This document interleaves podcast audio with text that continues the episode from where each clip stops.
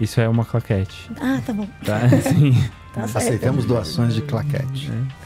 Se você tiver um aí na sua casa sem uso.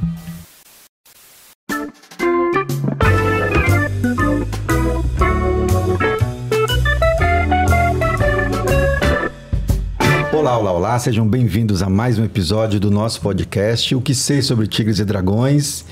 E hoje a gente está aqui atendendo a um apelo da nossa audiência que tem pedido muito professoras, mestras, sifus de Kung Fu e de Tai Chi. Algumas mestras já passaram por aqui, é verdade, mas a gente ainda tem uma presença muitíssimo masculina aqui nesse, nesse canal. Então a gente está num movimento aqui também de nos aproximar cada vez mais e dar cada vez mais audiência e espaço também para as professoras e para as mestras que estão fazendo a diferença nas suas escolas.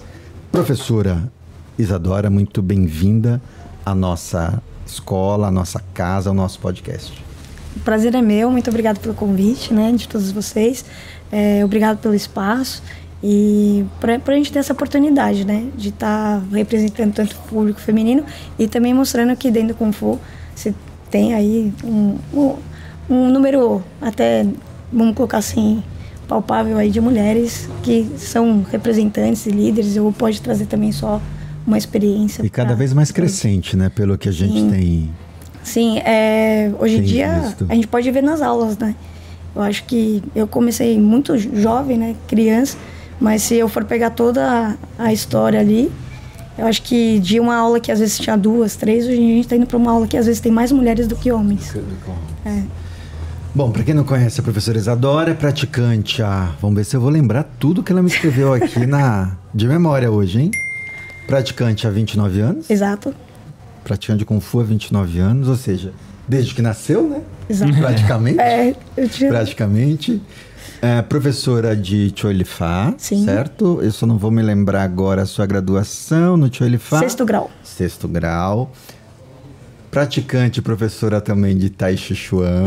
Assim, e, de louva a Deus. Louva a Deus. e também de Kung Fu, estilo louva-a-Deus, certo? Certo. E também é sócia com o professor Diego, da Associação Não, da escola da de Kung Escola Fu. de Kung Fu Leão chinês. Leão Chinês. Eu ia falar Dança do Leão. Tá aqui, ó. Leão, quase. Leão tá atrás Leão dela. Chinês. E que, Exato. inclusive, o professor está aqui nas nossas listas de, de convidados. Então, em breve teremos episódio também com o professor Diego. Exato. Certo? Sim. E temos plateia aqui hoje. Temos. Reação da plateia, cadê? Aí, Muito bem, muito bem. Antes de a gente começar, Rômulo, recadinhos do coração? Gente, a gente tá com aquele velho pedido de afagar o algoritmo. Então, assim, a gente tá com- aí com 10% de curtidas. Por favor, né? Muito é xoxo, Muito fácil. muito Clica aí, curtam, compartilhem, se inscrevam no canal e ajudem essa, esse papo a circular. É isso que a gente precisa, esse apoio aí. Mas você sabe que eu estava assistindo o nosso concorrente, que é o Podpah? Olha só. existe? existe concorrente? Eu não sabia. Pode pai Você sabe que a gigante. proporção é essa? É 10% 500 também? mil views. É 500 mil views, daí eles têm 50 mil curtidas, É, né? entendeu? é essa, essa proporção. Então, Então, a gente mas a tá- gente precisa de mais ajuda da comunidade. É A gente isso. só não tem 500 mil views Exato, ainda. a gente precisa de ajuda pra chegar lá no Podpah. Eles podiam chamar a gente também, né? Pô, a gente podia chamar eles também. Pô, seria legal. Bom, vamos lá. Mas com a professora Isadora hoje vai bombar. Por favor, gente. Ah, Viu? é vou, vou viralizar esse vídeo aqui. É, Gente, já e os aí o alunos, canal. Eles têm a obrigação de compartilhar o vídeo dos seus professores, é o mínimo. Não, eu E vou de colocar deixar comentários aqui É, também. E perguntas. Pode Sim. ser, só, Comentários, eu sou perguntas? aluno. É isso. Vou colocar todo mundo no cavalo com o celular na mão e falar, olha, gente, a aula hoje vai ser isso. Se não der um like, um curtir, um seguir, não tá liberado o cavalo ideia, hoje. boa. E a gente vai passar os dados de quem curtiu tudo pra professora, pra ela pegar firme ali com vocês. Pode deixar. Inclusive já vai com a anotação no exame de faixa. Esse aqui não curtiu. já. Exato, já vai perder menos um ponto Isso, ali, vai ser a tranquilo. pergunta decisiva. No do minuto, exame. tá? Curtiu? O que, que eu falei no minuto tá? Exato, exato.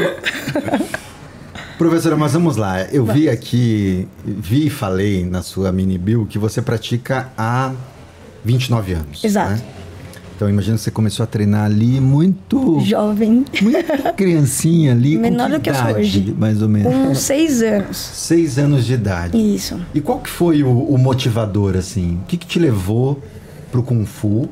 Foi uma decisão que você ficou como uma criança pedindo para seus pais, para sua mãe, ou foi o contrário, a família que queria te dar um, uma atividade ali mais de essa coisa de que tem até hoje esse raciocínio, né?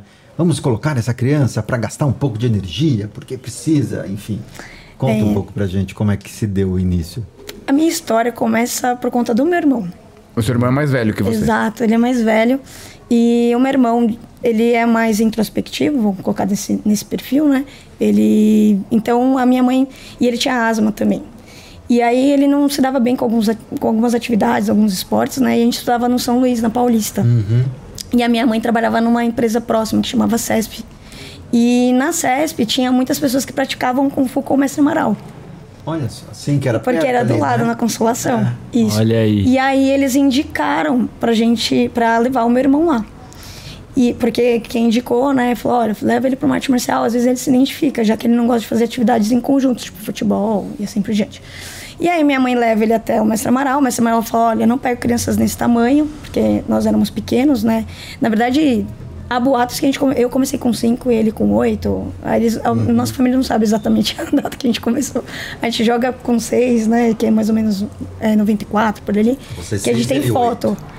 É, Seis e eu, oito. é, 6 e 9 ele tem Seis e três. nove, é, uma mas diferença. pode ser que tenha sido 5 e 7, a gente não sabe. Sim. É 5 e 8, desculpa.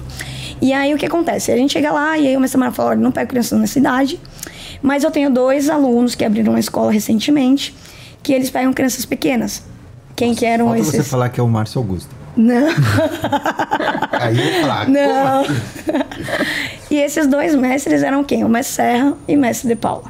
Ah. E eles estavam com o Instituto de Kung Fu Shaolin, recém-aberto, né, em Eu vi 92. uma foto sua recebendo um- Sim, sim. do mestre de Paula. Sim, a gente treinou com o mestre De Paulo por muitos anos. Eu treinei até os 21 anos com ele. Eu, eu e o meu irmão com 24. Então, o que acontece? A gente entra no instituto, né? E, e porque também a gente morava no Butantã. Então, casou da gente treinar lá com eles. Então, a gente estudava na Paulista, mas a gente morava no Butantã. Então, a minha mãe falava, ah, vamos levar eles pra lá. E aí, tudo que meu irmão fazia, eu fazia, né? É, você vai, me embalo. E aí, a gente começa a treinar lá. Lá ainda não tinha o Tcholifá. A gente começou no estilo Louva a Deus, né? Que era o que eles já praticavam no Mestre Amaral. E aí a gente foi treinando, foi treinando até o momento que entra, vem implementando o Tcholifá dentro do Instituto de Kung Fu Shaolin.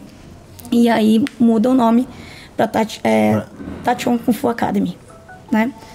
Então, eu pulei bastante isso. Não, uma curiosidade. Sim, Quando o mestre Serra e o mestre de Paula saem do Amaral e montam o instituto, sim, eles ficam um tempo só ensinando louva-a-Deus Exato. na, na vertente do mestre Amaral, né? Sim, sim, Ainda sim. seguindo todos os... Então, aqui é, Sem grandes adaptações, assim. Então, eu não sei te falar com propriedade porque eu era muito criança. Né? Então, eu não tenho essa propriedade para te falar, olha, foi naquela época ou não foi, mas eu sei que eles tiveram um alinhamento técnico, vamos colocar dessa forma, né? Pode ser que eu esteja me colocando mal, mas eles vão até o mestre Lee, né? Que, Ah, sim. E aí eles fazem esse alinhamento Esse- técnico. Não sei se é essa, o, esse o termo, mas eles alinham a técnica referente ao que eles vão atrás do mestre Lee.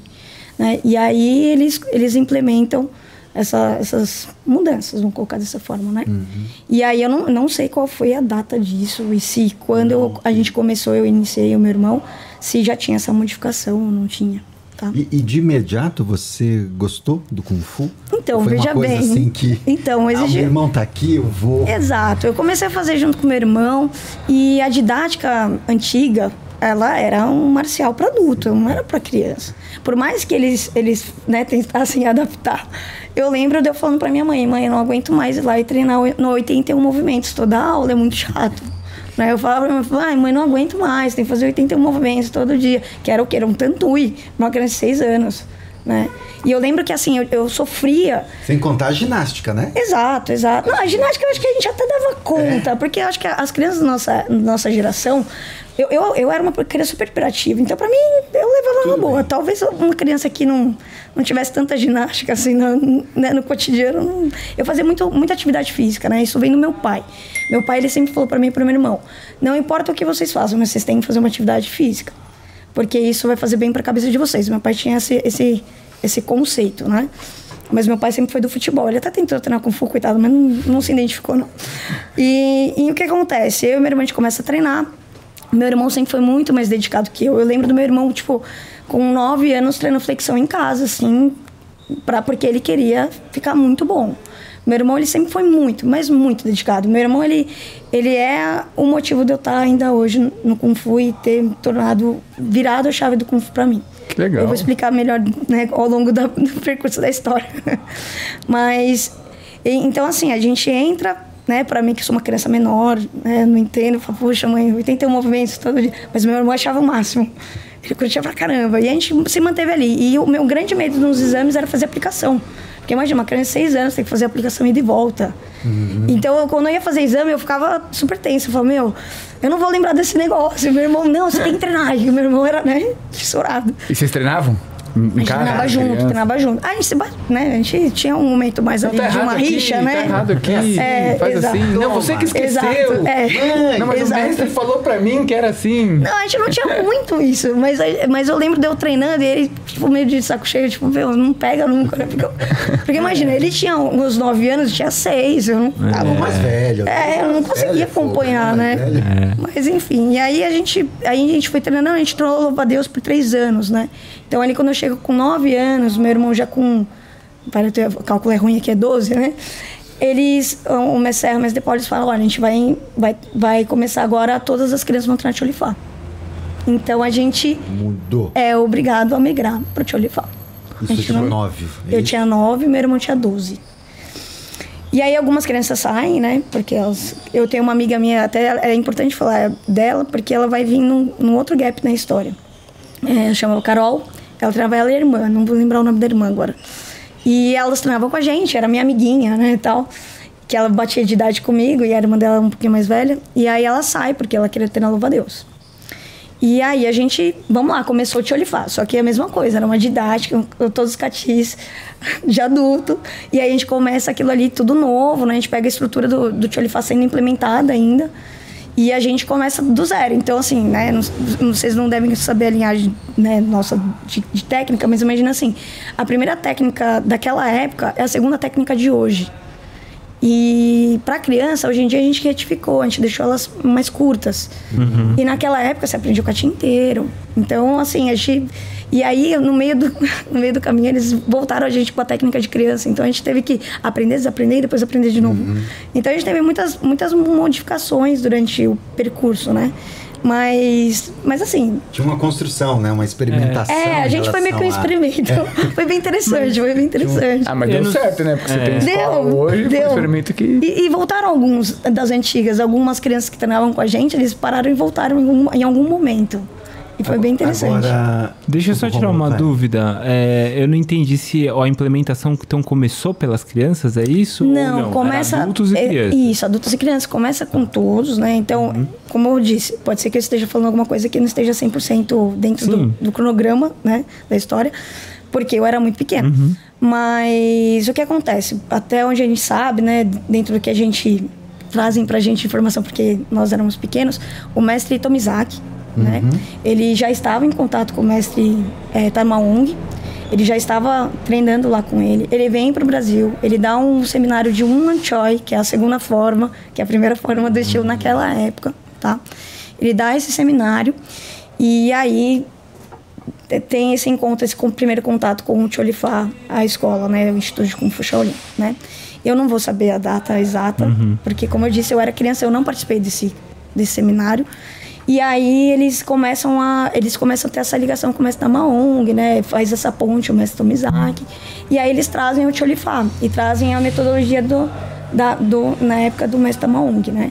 Que aí o mestre Maong vem pra cá, ele explica pra eles como que funciona, como que tem que trabalhar, metodologia, tudo mais e tal. Ah, ele faz uma revolução, né? no- E é no Kung isso. Fu aqui. Exato. Não só em São Paulo, mas no Brasil. É um grande divisor de águas do ponto de vista de levar o Estruturar, né? Estruturar é, o como um ensino. negócio. Isso, de um forma negócio profissional.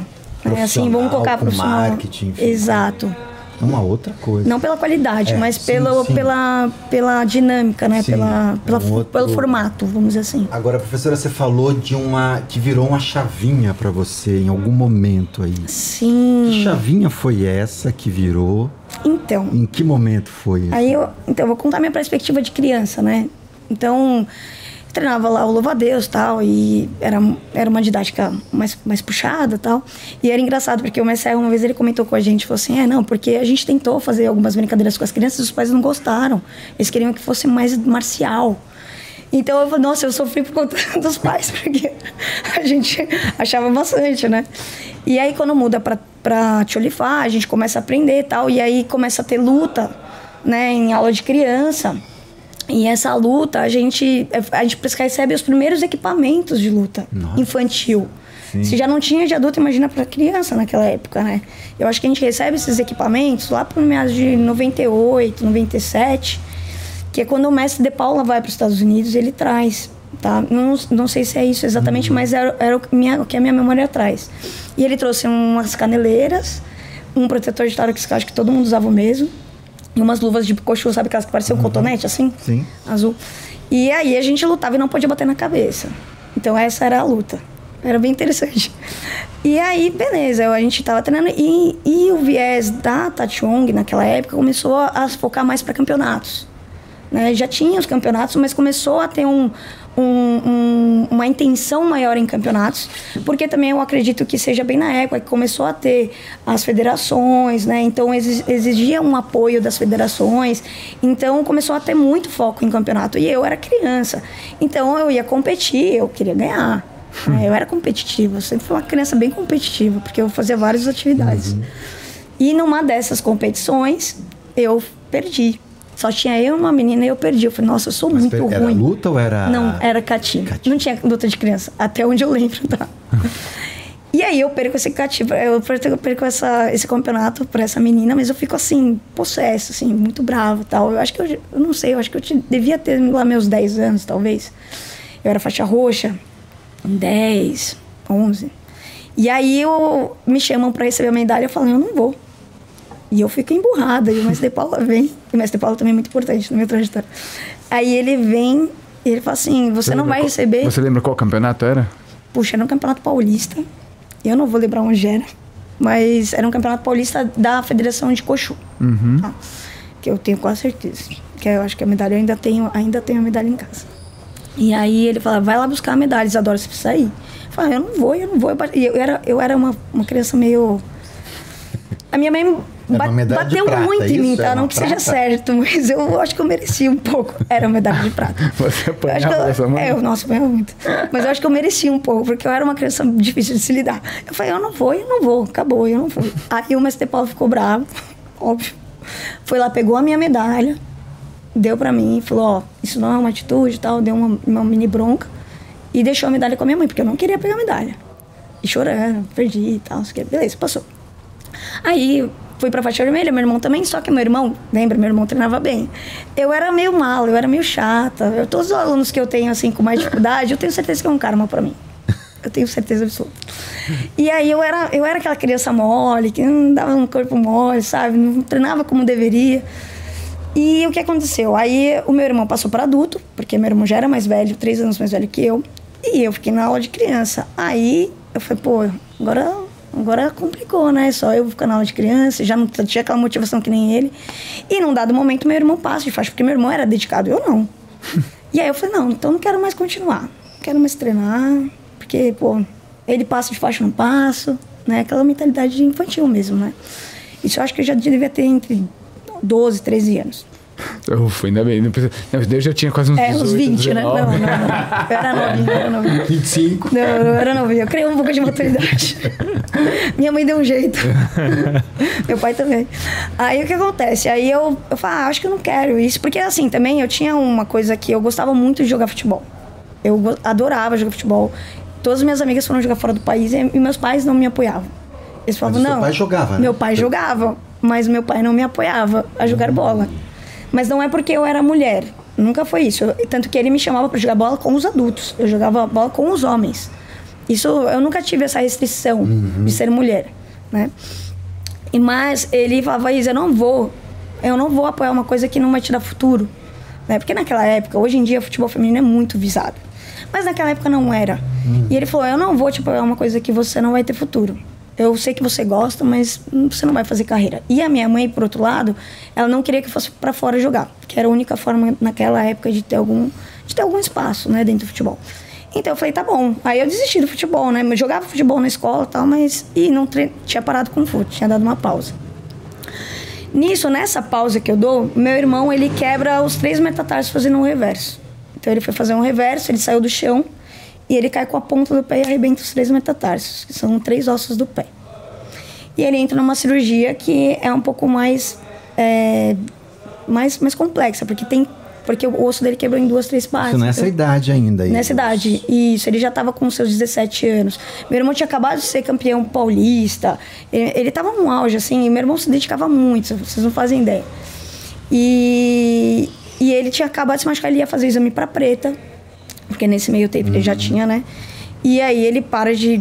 Né, ele tem que parar de treinar, e aí o que acontece? A gente se encontrava em casa, como eu disse, meu irmão sempre treinou sozinho em casa. Ele tava lá na cadeira, ele, ele foi engessado e ficou, eu acho que ele ficou, não sei exatamente, mas foi um bom tempo, assim, uns oito meses engessado, tá?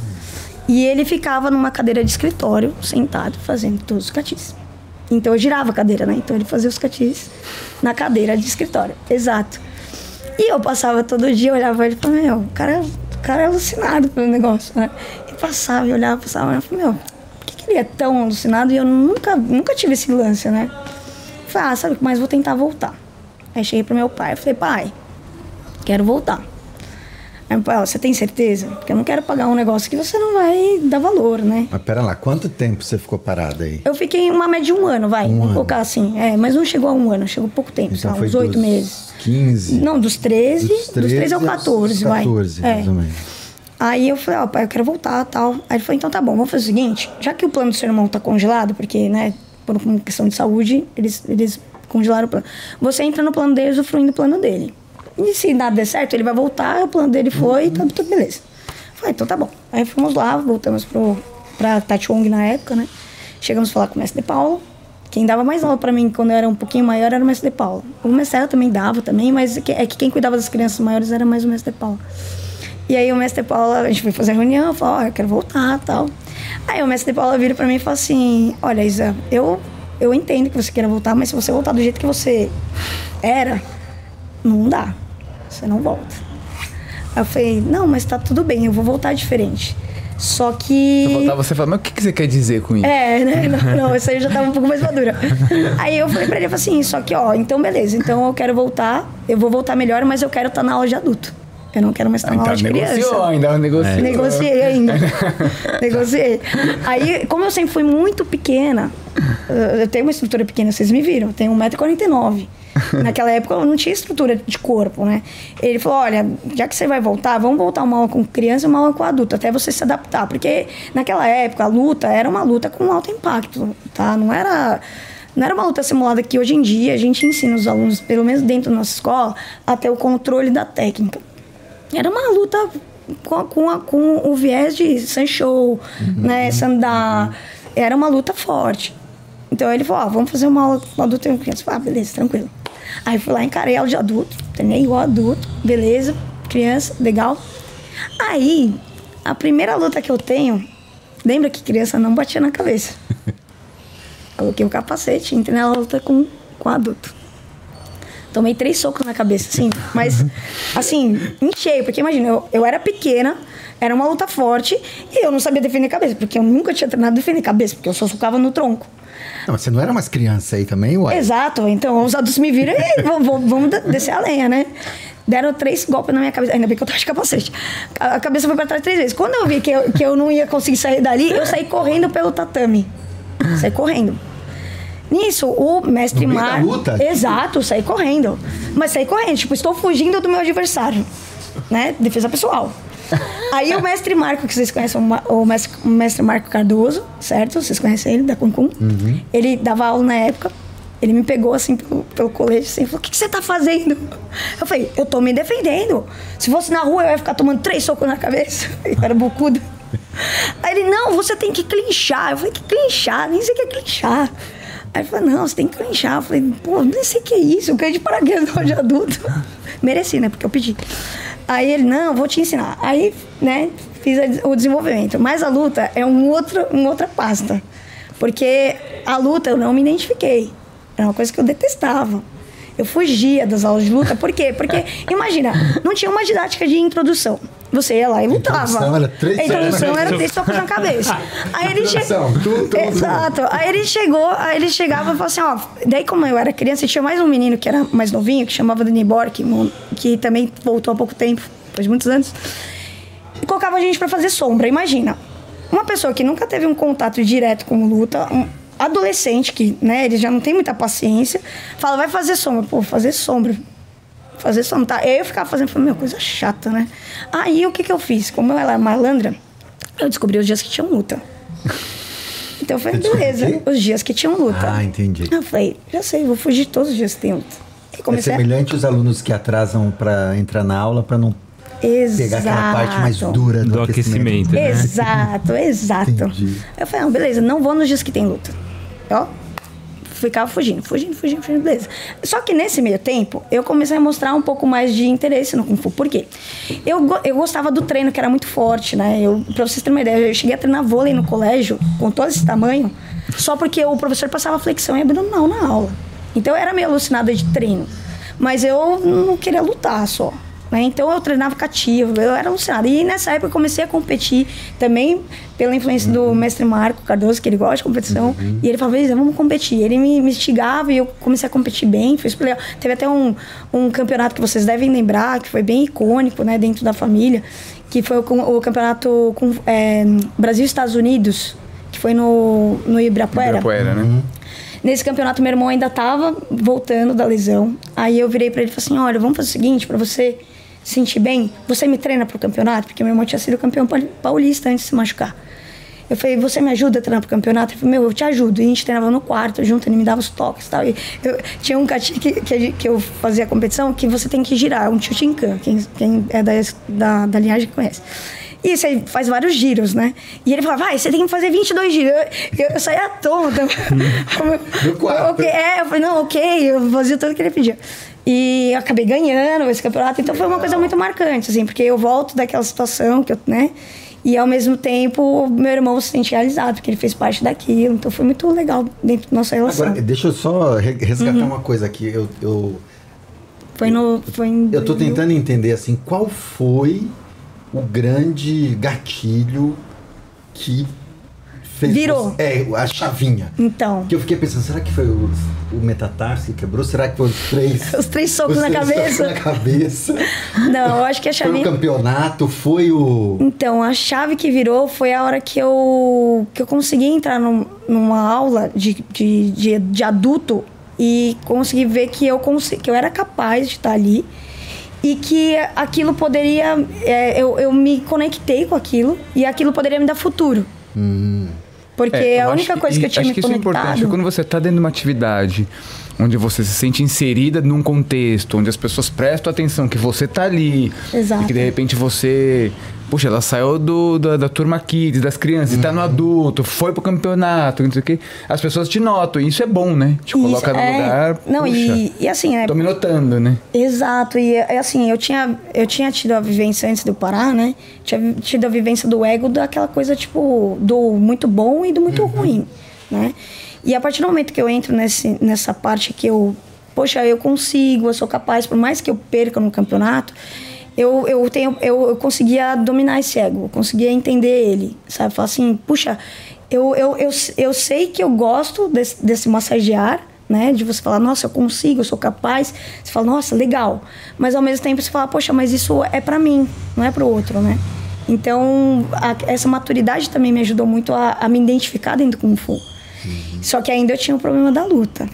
É, isso E que aí, eu ia perguntar. é. Quando você fala que é capaz de acompanhar a aula de adulto, você não tá falando da luta. então. Não, em nenhum momento. Eu era muito boa em técnica, assim, né? Não E tô me, quando- me exaltando. Mas é, pra mim, na minha concepção, eu falei, não, eu sou boa em técnica. E quando né? você fala de futuro, você já tá pensando assim, tipo assim, nossa, eu posso fazer isso? Ou você tá falando assim, não, eu posso ser boa nisso? É, então, eu, eu- o que eu pensava? Poxa, eu posso ser atleta de, de formas, né? Na minha cabeça era isso. Posso atleta de formas, porque eu comecei a ir bem, assim, nas formas. Então, eu fui nesse Brasil Estados Unidos, já ganhei. Ganhou. Aí, ganhei até, acho que a menina até era mais graduada que eu. Aí, eu fui para um paulista, ganhei. Aí, eu falei, nossa, que legal. Me chamavam para fazer de- demonstrações. Eu falei, nossa, que legal. Então, eu tô num nível bom aqui, né? Eu acho que eu tenho... Porque como eu não consegui ser atleta de futebol, eu falei, ah, vou ser atleta de Kung Fu. Legal, me identifiquei. É, uma, é massagear, mas é também um pouco resultado de um. de um, de, Trabalho, de um né? esforço, né? É. Vi- Rodei 22 vezes. né? É, exato. Poxa vida, tinha que ter ganhado uma medalhinha, né? Que seja de segundo lugar. Brincadeira. Mas e aí é isso. E aí eu começo a treinar, aí eu fujo das aulas de luta. Aí beleza, aí o mestre de Paulo chega pra mim numa reunião, né? Eu já tava ali na minha faixa marrom escura tal. Tava indo super bem, competi. marrom? Já marrom escura Fugindo da já. luta? Com com quantos anos? Ali que já tinha uns 15, 15, porque eu virei faixa preta com 15. E eu fugindo das lutas, né? Ah, nesse meio tempo, eu fui eu fui campeã mundial dentro da Federação de Cuxu. Eu fui com, de juvenil. E eu fui chamada para ir para Singapura, tudo mais. E você mas- foi? Não, Conseguiu porque ir? meus pais não, não iam bancar, né? A gente não ia. Não tinha patrocínio, não tinha outro patrocínio nem patrocínio. Nem patrocínio, nem Não. outro. E meus pais, eles não queriam que eu viajasse antes de ter a maioridade. A minha mãe tinha essa, esse lance. Não, se você não for com adulto, por mais que seja um professor e tal, não confiava, né? Sim, respeito a opinião dela. E aí, então eles não queriam que eu viajasse, então eu não fui pro Mundial. Mas eu cheguei a ser campeã mundial no Brasil, que teve um campeonato né, mundial. E eu participei do Mundial, não do Mundialito. E eu consegui ganhar a medalha lá, né, uma medalha grande. Nossa época, poxa, uma medalha desse tamanho era um negócio diferenciado. Você fala, poxa, eu ganhava aquelas medalhinhas pequenas, né? Teve um campeonato que eu fui que era uma medalhinha com, com um grampo. Era grampeado numa, numa, num, file, é, no, no fio assim, sabe aquele de, papo, de presente, assim? Mas tá tudo bem, ganhei uma medalhinha lá. E aí, o que acontece? Aí eu, aí eu falo, não, beleza. Aí o mestre de pau chega, chama meu pai, eu, né, novamente. Ó, Isa, legal, você já tá terminando a matéria de, né, de marrom escura, quem sabe vai fazer um exame de preta. Tô chamando você aqui, o seu pai, porque né, o responsável tinha que estar junto. Porque eu vi a sua ficha e você não vem em aula de luta. E, você, e, e nesse meio tempo, meu irmão já tinha virado faixa preta, tá? Só que os exames de preta, naquela época, eram todos fechados. Ninguém via, ninguém sabia o que tinha. fechadas. Exato. E aí, o que acontece? Aí ele fala, olha, tô vendo aqui que você, você não, não fez nenhuma aula de luta. E você sabe que tem luta no exame, né? Aí eu, não. Seu irmão não te falou? Eu falei, não. Porque, né, meu irmão é um pouco mais na dele. Não contou. E ele falou, tem luta de dois contra um, né? De, você não tá vindo faz, tipo, anos. assim. Como você fazia pra não ir? É porque tinha... Você cabulava na cara dura, falava cabulava. que ia pra academia e. Não, eu tinha uma aula ou outra que eu ia na aula de luta, tanto que eu tive situações bem, bem peculiares, assim, tem o mestre Cláudio, que ele, eu, eu e ele, a gente teve uma relação muito bacana. Eu, eu tenho o maior carinho por ele também, pelo mestre Marco também, que eles, eles davam aula lá na, com a- pra gente, assim, né, algumas Eles eram os vezes. instrutores da época que Exato. davam aula pra vocês. Exato. É, a gente tinha muito contato com os mestres, né? Com o mestre de Paulo, mas eles davam também aula pra gente. E teve uma aula de luta que eu não gostava de luta. Calhei de estar lá na aula de luta, falei, putz, tem que lutar. Aí eu entrei com aquela vontade lá, com o corpo mole. Aí o pessoal batendo e eu deixando o pessoal bater. Fiquei lá só no clinch lá. Fiquei, ah, bate aí então, vai, não vou lutar. Fiz corpo mole. Aí o Cláudio diz, adora luta. Aí eu, ah, tá bom. Aí eu fiquei lá fazendo corpo mole. Ah, sai da luta. Me chamou, me tirou da, da luta, tira equipamento. Falei, tá bom. Aí tirei, falei, bom, agora eu vou tomar uma bronca. Mas tá tudo bem, porque eu fiz o que eu achava que eu tinha que fazer, né? Que era adolescente ia voltar. Tirei lá o equipamento e tal. E eu gostava muito de luta de solo. Na minha época, eu acho que se tivesse o jiu-jitsu do jeito que é hoje, capaz de ter ido pro jiu-jitsu. Mas acabei que eu não fui, né? Mas eu gostava de luta de solo. E tinha luta de solo. Não sei se vocês chegaram a pegar uma época dessa. Virava de costas um pro outro e é isso aí. Eu adorava luta de solo. Porque Sem não tinha soco na cara. nenhuma, né? É, Vai, é isso aí. É, uma luta aí. de solo aleatória. Pega no gogó, no Exato, exato. Imobiliza. Então, mas eu gostava da luta É de isso aí. solo porque ninguém dava soco na minha cara, entendeu? Eu falei, ah, então aqui eu tô. Eu vou, vou, no- vou no então beleza. Vou aqui no. É, eu vou no, é, eu vou no É, aqui, meu. É, isso aí, ó. Já, Aqui, ó. faca da mão na garganta, né? Um ataque ao olho, pá. E aí eu adorava, e ele sabia que eu gostava de luta de solo. Aí ele falou assim, todo mundo luta de solo. Daí eu abri o sorriso, eu falei, agora eu vou voltar, né? Aí ele, não, não, você vai ficar aí, pode sentar e ficar observando todo mundo lutar. Fiquei lá. Aí continuou a aula tal, terminou a aula. Aí eu fui lá e falei, mestre, na época não, não era mestre, né? Ele era assim, né? Assim, desculpa, tá? Eu sei que eu fui eu fui muito mal educada com você, e não vai acontecer mais isso. Mas é que eu realmente não gosto de lutar. Falou, não, daí ele explicou, ele falou, você tem que lutar, tal. Fez, fez o, o, o papel dele. Mas não me convenceu, óbvio. Eu deixei quieto, falei, ah, tá bom, sim, senhor e tal. Falei, eu vou fugir da sala de luta, vou continuar no meu, no meu esquema, tá, tá, tá indo bem. Aí quando tem essa reunião, ele falou, ó, oh, tem a luta, e aí, você vai fazer exame de preto, você quer realmente receber a preto, você vai ter que lutar. Falei, tá bom, então lascou pro meu lado, né? Entrei nas aulas de luta que eram as aulas de boxe chinês da época. A aula que eu ia era uma aula no horário da tarde. Claro, só iam poucas pessoas. Quem que ia? Um rapaz de 1,90m, pesando mais ou menos 80 quilos. Um outro aluno, que era um japonês mais atarracadinho, assim, mais baixinho, que devia pesar lá seus 80 quilos, mas tinha 1,60m. E eu. Era, essa era a aula de boxe chinês. E aí, eu né, ia lá e fazia o que tinha para fazer aprendi lá o básico do básico, com aquela vontade maravilhosa. E aí, beleza. Eu falei, ah, agora vamos, vamos que vamos, né? Fui pro exame, fiz meu, meu, comecei nas aulas de luta, muita força de vontade. Fiz um exame bem, assim, de técnica ótimo, mas de luta bem mediano, vamos colocar dessa forma. Mas fiz, fiz o meu papel. Beleza. E aí eu sigo lá treinando, treinando, treinando, treinando, treinando. E eu o que eu fazia? Tinha uma aula que era tarde e uma aula que era noite. Eu ia sozinha pra, pra escola, né? Eu ia de ônibus. E aí o que eu fazia? Eu falava, ah, vou pedir pro meu pai me pegar no final do dia e aí eu volto para casa. Então eu fazia duas aulas. Eu fazia a aula das 5 e eu fazia a aula das 9. E eu ficava nesse gap lá na escola, treinando por conta. Então eu ficava treinando alongamento, treinava cati. Nesse meio tempo, mestre Marco Cardoso. Ah, tá fazendo nada aí? Vem aqui, segura o escudo. Ah, tá fazendo nada aí? Atacar pra uma aplicação. Ah, tá fazendo nada aí? Aí me colocando. Aí eu falei, ah, legal isso aí, né? E eu, nessa época, meu irmão já tinha começado o curso de instrução. Aí eu falei, ah, eu acho que é legal esse negócio. Aí ele falou, por que você não se inscreve no curso de instrução? Eu falei, ah, parece que é legal, né? Vou tentar. Aí me inscrevi. Naquela época não tinha uma, não tinha uma escolha, você escrevia a cartinha e uhum. tal. E aí eles chamavam tal, mas normalmente todo mundo entrava. Aí entrei no curso de instrução, primeira aula né, que você vai passar para a pessoa. Jab, direto, chute frontal, lá, lá, lá, lá. Daí eu, putz, ali caiu minha ficha. Falei, ferrou. Como é que eu vou ensinar uma coisa que eu detesto? Né, porque eu não gostava de luta. Falei, como é que eu vou ensinar uma pessoa a socar, chutar? E você vê como é louco? Que eu fazia as técnicas, que era luta, mas eu não identificava uhum. que era coligado por, por, falta de maturidade, de estudo, né? Eu só via a técnica pela técnica, é só reprodução de movimento. E aí eu falei, e agora? Eu vou ter que lutar. Eu vou ter que encarar isso, eu vou ter que gostar disso aqui. Eu falei, irmão, vou por tudo ou nada. Comecei a me dedicar na luta. Aí nisso, nessas, nessas aulas maravilhosas com esses meninos com portes muito, muito iguais, avantajados. É, avantajados, eu aprendi a dar queda neles. Então eu, eu entendi o contexto do movimento da queda. Eu falei, legal. E aí, como que era o treino da, da queda de uma perna? Soco na cabeça, abaixo. Eu falei, meu, é pra mim isso daí. Porque todo mundo soca a minha cabeça, porque eu sou muito pequena. Então, pra socar no meu tronco é muito difícil.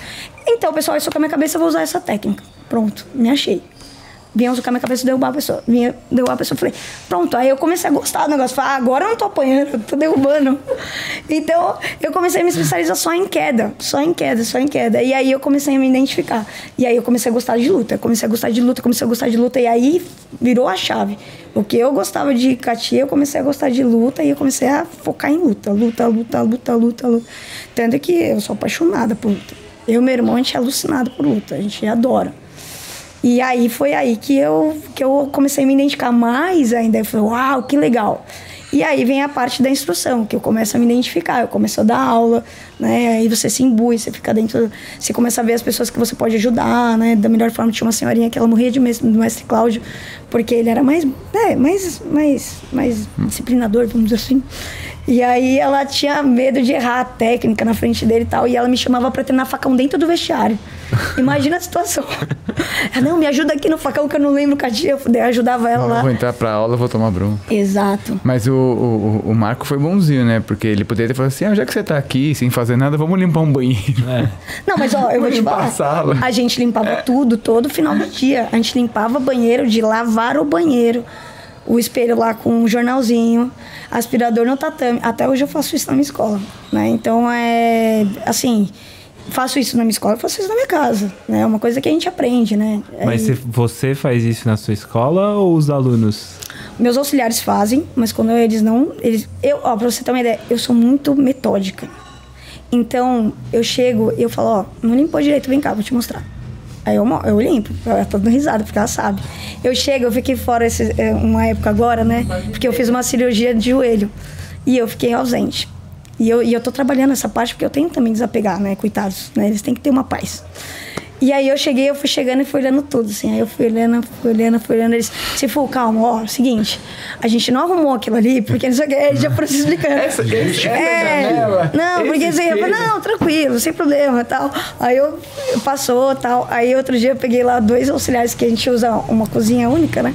Falei, ó, alguém deixou a pia suja lá. Quem foi? Aí, aí o Matheus, ah, não sei, eu acho que eu almocei. Que é um instrutor nosso. Acho que eu almocei. Acho, acho que eu almocei lá, mas não sei se sou eu. Eu falei, não, calma, tá tudo bem. Então, assim, eu faço lá, né? Na medida do possível, eu peço pra eles ajudarem. Mas eu, eu, eu, assim, não julgando ninguém, tá? Mas, assim, na minha época, era passado, os mais novos sempre faziam. É, né? não, porque Os eu mais- acho que a gente sempre fala um pouco sobre isso aqui, porque. É, Não, os e, mais... e é importante tem uma parte ter esse da- asseio, né? Com a escola, com você mesmo. Você aprende um monte de coisa. Exato. E, e assim, mas, mas é, isso é uma coisa que eu e meu irmão, a gente, quando a gente foi abrir escola, é, não é que a gente aprende com os erros, acho que não é erro de ninguém, né? É a conduta, né? Então a gente fala assim, ah, essa conduta talvez a gente vai ter diferente, né? Eu acho que é importante a gente se identificar com as condutas. Não o que é errado ou o que é certo, não tá para julgar isso. Mas, ah, por exemplo, a gente lá na escola, eu falo, eu falo pro, pro meu irmão, ó, tem semana que a gente tem que limpar a escola. Não é só na mão dos auxiliares. A gente tem que cuidar também. A gente tem que colocar nossa energia, mesmo que seja num banheiro. né? Mesmo que seja limpando um tatame. Entendeu? Então, às vezes, eles falam, precisa de ajuda. Eu falo, não, pode deixar que eu vou limpar. Então, É. eu, eu faço isso porque eu, eu gosto de, de também estar junto E é com legal eles, você sabe? mesmo arrumar. Não, é que eu acho que a- toda adapta a adaptação é muito importante, né? Sim, Pra, sim. Pro contexto ocidental. Mas como toda adaptação, Ah, alguma coisa você perde. né? Passa um E tem fio, alguma coisa na limpeza parede, que... troca a lâmpada, tem um sobe no conteúdo na telhado. limpeza. Tem, É. tem. Os meninos sabem, as- os meninos e as meninas, porque na nossa escola tem auxiliar, bastante auxiliar mulher também. A gente faz questão de ter, Uhum. bom. Uhum. que a gente tá falando do, do viés né, do foco feminino. A gente tem mulheres, né? A gente sempre tenta ter- trabalhar com o nosso grupo de instrução meio que equilibrado. Para é justamente ter, ter a representatividade também, né? Uhum. Então, então, assim, a gente, a gente tem esse aspecto da, da tradição marcial, mas ao mesmo tempo a gente também gosta de estar em comunidade. No quesito, vamos todo mundo junto, sabe? Agora, professora, você Vamos lá. Hum. falou aí, em algum momento, sobre que você enxergou no Kung Fu uma perspectiva de futuro.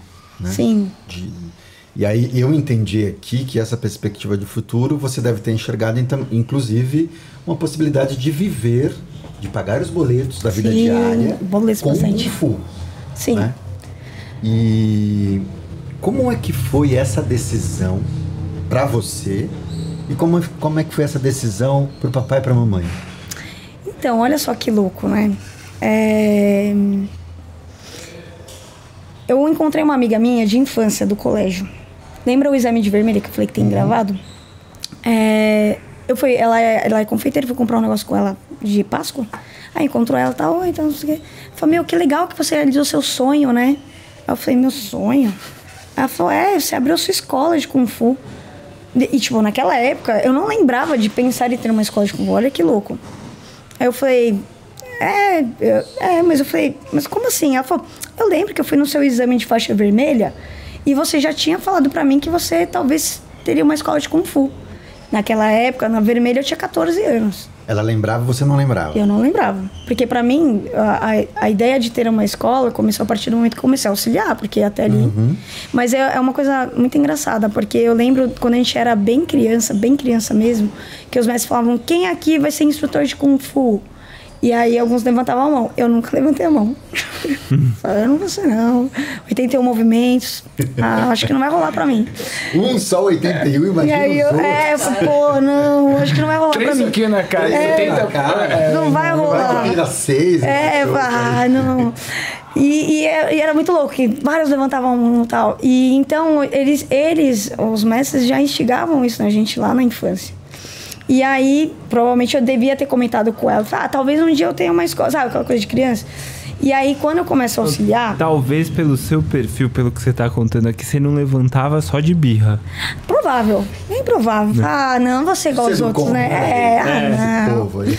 Não, eu era. Gente, eu era muito bocuda. Teve uma vez que eles vieram e falaram assim: ah, tá vendo? Tem que fazer flexão. Vocês já viram algum instrutor aqui fraquinho aqui? Aí eu falei: já, o que tá na recepção. Aí quem era o da recepção? Não sei se vocês né, chegaram a conhecer o mestre Martinelli. O Ma- Martinelli.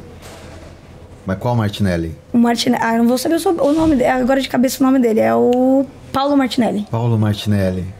Que ele que, ele que foi pra Cascavel. Sim, sim. Vocês sabem quem é ele? É da época do Amaral também. E ele era ele que tava na recepção. E eu falei, ah, tem sim, um que tá na recepção. Aí, ele era mais magrinho. Aí eu lembro que eu saí do, do treino e falei assim: vem aqui, Isadora, me chamou. Vem aqui, aperta meu muco. Eu falei, não, não, você é forte mesmo. Ele? então eu, eu tinha um, um- Eu gostava do desafio. Né? E de cutucar todo mundo, né? Pelo visto. Né? Você sabe que você tava falando do repetir 80 e poucos movimentos. Eu lembro quando criança lá no, no, no Mestre Amaral, aí falava, né, final da primeira sequência tantu, final da segunda sequência tantu e tal. E, e eu sempre, tipo, vibrava assim, né? E aí tinha um que ele ficava assim. Ele não falava. E aí um dia a gente tinha uma turminha mais porrada. um outro aluno? É, a gente, a gente apelidou ele de ventríloco. Só dublava. Porque ele só dublava. Ô, meu, uma vez um dia os caras pegaram ele, cara, deram uma porrada nele. é, meu, pô, todo dia. Que aí, eu não lembro quem que dava aula pra gente, qual era o instrutor, que falava assim: quem não falar, vamos ficar fazendo 100 vezes. Putz. É igual, tipo, sabe Ah. quando. Polichinelo? Sei. Se ninguém contar, vamos fazer mais 500, não sei o quê. Você contar no, descomparo. E aí ninguém descobriu isso. quem que era o ventríloco. Era ele, o cara, nem lembro o nome dele, só lembro que era o ventríloco. Mas ele conseguiu contar depois? Não, ele Mesmo saiu, corrigindo. saiu da escola. né? Ele saiu da escola. Coitado. Saiu da escola. No fim, vocês não sabiam, mas ele era gago, ele não queria atrapalhar mais. Não, pior que não era. Tem um cara que não queria estar lá, não gostava. Não gostava de luta. É, tem, tem, tem essas pessoas, né? Tem esses alunos, tem esses alunos. Mas eu me lembrei agora desse caso. Então, e, e, e, e aí tem essa questão. Aí eu comecei a auxiliar, né? Escutando uma conversa. Aí eu comecei a auxiliar, e aí naquela época, agora vem o contexto também da, do formato Tachong. Naquela época a gente via muita gente abrindo filiais, né? E aí eu lá com meus 16 anos comecei a auxiliar, e a gente via muita gente também indo para os Estados Unidos fazer intercâmbio. E aí eu falei, ah, legal, acho que isso vai rolar pra mim. Acho que eu quero isso. E o meu irmão falava, ah, eu acho que eu quero. O meu irmão ele nunca foi muito decidido, mas ele dentro dele ele queria, mas ele nunca, como eu falei, meu, né, eu falei aqui pra vocês, mas meu irmão ele ele tem um jeito dele, então ele nunca acha que tá bom. Então ele falava, ah, não sei se eu vou estar bom um dia pra ter essa essa esse espaço, né, para ir para os Estados Unidos, ter uma escola. Eu tenho que esperar o mestre dar o eu não, eu já sempre fui, ah, não, vou conquistar, né? É outro perfil. E aí eu, aí eu vejo muita gente indo e tal, eu falo, ah, eu acho que eu quero. E aí o meu, meu pai, o mestre de Paulo, tinham um, um contato muito próximos. Por quê? Porque a gente se conhecia há muitos anos, o mestre de Paulo era cliente do meu pai, meu pai vem, vem de joia, né? E ele comprava presente para pra se for Silvia. E a gente também, em alguns momentos, a gente viajou junto pra praia, sem querer se encontrar. Então a gente tinha uma relação próxima, é, bem próxima. E, aliás, o meu primeiro Lien Quan que eu tive, isso, isso, isso foi uma coisa que eu adorei pro Cholifá. Porque eu lembro quando era criança, a gente tinha Quan só de madeira. E a gente aprendia o bendito do Quan. Eu tenho até um asco meio com a, com a arma até hoje. O que beliscava, o que eu tomava de pancada na cabeça, mas não estava escrito. Eu detestava a aula de Lin Quan. Tem uma questão com a cabeça aí, né? Exato, não, poxa. né, é, Fala para as pessoas o que é o Lian Chi o Lin Quan é uma arma, né? Que ela tem dois, do- dois bastões. Bruce Lee. E isso, o, fa- o famoso nunchaku, né? Com uma, com uma, uma É famoso corda ou uma. nunchaku, uma corrente. munchaku, Munchaku. munchaku. Nunchaku. E aí essa arma de criança, né? Putz, eu não sabia manejar bem Nossa, e era só de madeira. Época, E só tinha de madeira. Era muito Demais. bombado. Era Não, e- muito. Não, era o auge. Ele Só... andava, com- na- na- tinha, na- tinha. ele andava na rua. Aqui. Opa, Meu irmão adorava essa arma e eu detestava, porque eu apanhava demais dela, né? Eu apanhar, eu, tenho isso dentro de mim, eu não podia apanhar. E aí o mestre Paulo, um, primeiro no Tiago de borracha, ele traz dos Estados Unidos pra mim e pro meu irmão. A gente até hoje na escola, que arrebentou esses dias. E a gente guardou isso por um bom tempo, assim, e levou pra nossa escola. Pra gente era um, um símbolo ali bem, bem nostálgico, né? E aí a gente começa, eu começo a ver, aí eu comento com meu pai. Eu falo, ó, pai, eu tenho interesse em dar aula. E muitos alunos comentavam com meu pai. Porque meu pai era conhecido. Ele ia lá me buscar, ele ficava me esperando, porque eu deixava ele esperando, coitado. Que ele chegava pra me buscar, terminava a aula, né? Terminava de dar aula às nove da noite. Aí ele chegava, eu tava lá limpando o banheiro, não sei o que, nananana. E às vezes, quando não era, era uma aula de louva-a-Deus, que era a última, e eu não era graduada em louva-a-Deus, o que eu fazia? Eu ficava treinando saco de pancada, flexão, não sei o que, eu ficava treinando. E aí ele chegava e eu tava lá treinando e conversando com o pessoal. Então eu deixava ele meio que esperando. Mas ele não ligava, porque ele falava muito também, ele gostava de se comunicar, então ele conversava com todo mundo. E os alunos vinham e falavam pra ele: Nossa, a Isadora dá aula bem, o Diego dá aula bem, comentava da gente. Então meu pai viu ali como algo que, tipo, poxa, acho que que vai dar certo para se eles quiserem ter uma escola de kung fu. Então, a gente não teve uma questão com o meu pai de reprimir esse lado de viver de kung fu, né, de da, da arte marcial Com o seu pai, não. com meu pai. Minha mãe, por quê? Porque meu pai não era formado e meu pai vem de uma, de uma profissão que é um ofício. E a arte marcial, ela tem o viés de ofício. Então, meu pai acreditava que é uma Que coisa assim, que era uma coisa a, a se conquistar, né? Virar, que dá, que dá. Já a minha mãe é uma pessoa que tirou diploma, era, foi professora da Casper, ela tinha toda essa linhagem mais. é a sua mãe? Minha mãe chama Ana Arlene, mas ela deu aula na época que nem tinha, era só relações públicas, não era nem Eu sou publicidade. formado pela Casper em Relações Públicas. Ixi, Vai que pode ser, hein? Pode ser, pode ser. Já pensou? É. Nossa. E aí, mesmo? Carvalho Gouveia. Mas ela era da época ainda da direta já, Não, foi não, bem dessa época. É, jovem. E ela largou a faculdade por conta da repressão. Mas enfim, mas essa é outra história. E aí o que acontece? E aí o, a minha mãe, ela, meu, vocês têm que se formar, vocês têm que se formar, né? E tudo bem, vamos se formar. O meu irmão foi pro viés do jornalismo porque ele sempre gostou. Ele gostava de futebol também, né? Porque meu pai jogava. E ele foi pro viés do jornalismo. E eu falei, ah, eu vou, me, vou, vou fazer educação física, que é correlacionado. E aí eu fui fazer educação física. E aí eu começo, a, a gente começa, eu e meu irmão damos aula tal. E aí eu, a gente fala pro mestre que a gente tem interesse, meu pai também comenta, mas a- nesse meio tempo, a gente sabia que tinha que esperar um tempo para você abrir escola, não é? Ah, eu vou lá e vou abrir minha escola hoje. Não, tinha que ter a autorização dos mestres para você abrir e tudo mais. E nesse meio tempo o mestre e o mestre de Paulo eles se separam. Né? Eles têm essa... Antes de você abrir sua escola. Bem antes, a gente tinha... Lembra que, que ano foi essa separação? Ai, eu não vou lembrar de cabeça, mas ó, eu tenho 36, 21. É, Foi, você tinha 21, é isso? é, faz o quê? Faz o cálculo. Eu sou ruim de 15 matemática. anos, mais ou menos. 15 anos, é. Então, 15 anos, a gente tá em 23, 10. 13 É, Ah, foi ma- 2000 e... e 9, Sete, 8, oito, é. 9. É, Nove. 8. É, por aí. 7, 8. É, por aí. Antes, E antes eles- de entrar nesse tema, posso voltar Pode, um pode, pouquinho? claro, claro, claro. Você estava falando do, do ponto de virada, o Gil Aham. puxou isso de novo. E você falou eh, sobre esse momento que você passa a participar do ensino, de alguma Sim, forma. sim, como um, um- Isso é uma coisa que eu. Uma sensação, acho que todo aluno mais que fica um tempo tem essa vivência, né? Uhum. Foi isso que foi a virada pra você? Foi essa. É, de, de me imbuir mais da arte marcial, você fala? É, porque muda um pouco a perspectiva quando você Sim. passa a ajudar na aula, né? É, você vê. Eu, eu gosto de falar que assim, quando você é aluno, você vê o teatro da parte da plateia. Quando você vira instrutor, você começa a ver a coxia, né? Então você vê algumas coisas que, né, você tem uma cobrança diferente dentro como aluno, né, como como pessoa, né, como como conduta pessoal também, né? Você representa, você sai da escola, você representa aquela escola, né? Uhum. Então, ali foi uma, uma virada de chave grande, porque eu começo a, a, a vestir a camisa. Uhum. Aí é ali que eu falo, será que eu vou ter uma escola ou não? Né? Uhum. Né? Porque quando eu era criança eu falava, ah, pode ser. Mas ali eu Aí eu começo a me dedicar, né? A partir do momento que você fica o dia inteiro lá, né? No final do dia você vai lavar banheiro, né? Uhum. você vai ali acompanhar. To... E eu, assim, eu ficava o dia inteiro lá, é, a semana toda. Eu, tra... eu ficava lá de segunda a sábado. Não, tinha aula de domingo naquela época. É, a gente ficava de segunda a sábado dando aula. Domingo era minha folga, eu ia lá treinar. Então você ficava ali imbuído, né? Tudo, tudo era o meio do Kung Fu, tudo. E é muito estranho, né? Você pegar um dia, você não vai pra academia, tipo, o que, que eu vou fazer? O que, que eu vou fazer? Não tem nada pra fazer, não. Ó, pra você ter uma ideia, eu cheguei a ter banda de, de, de. Banda, banda. A gente tocava numa banda e eu desisti da banda porque eu falei, ó, eu vou pro Kung Fu.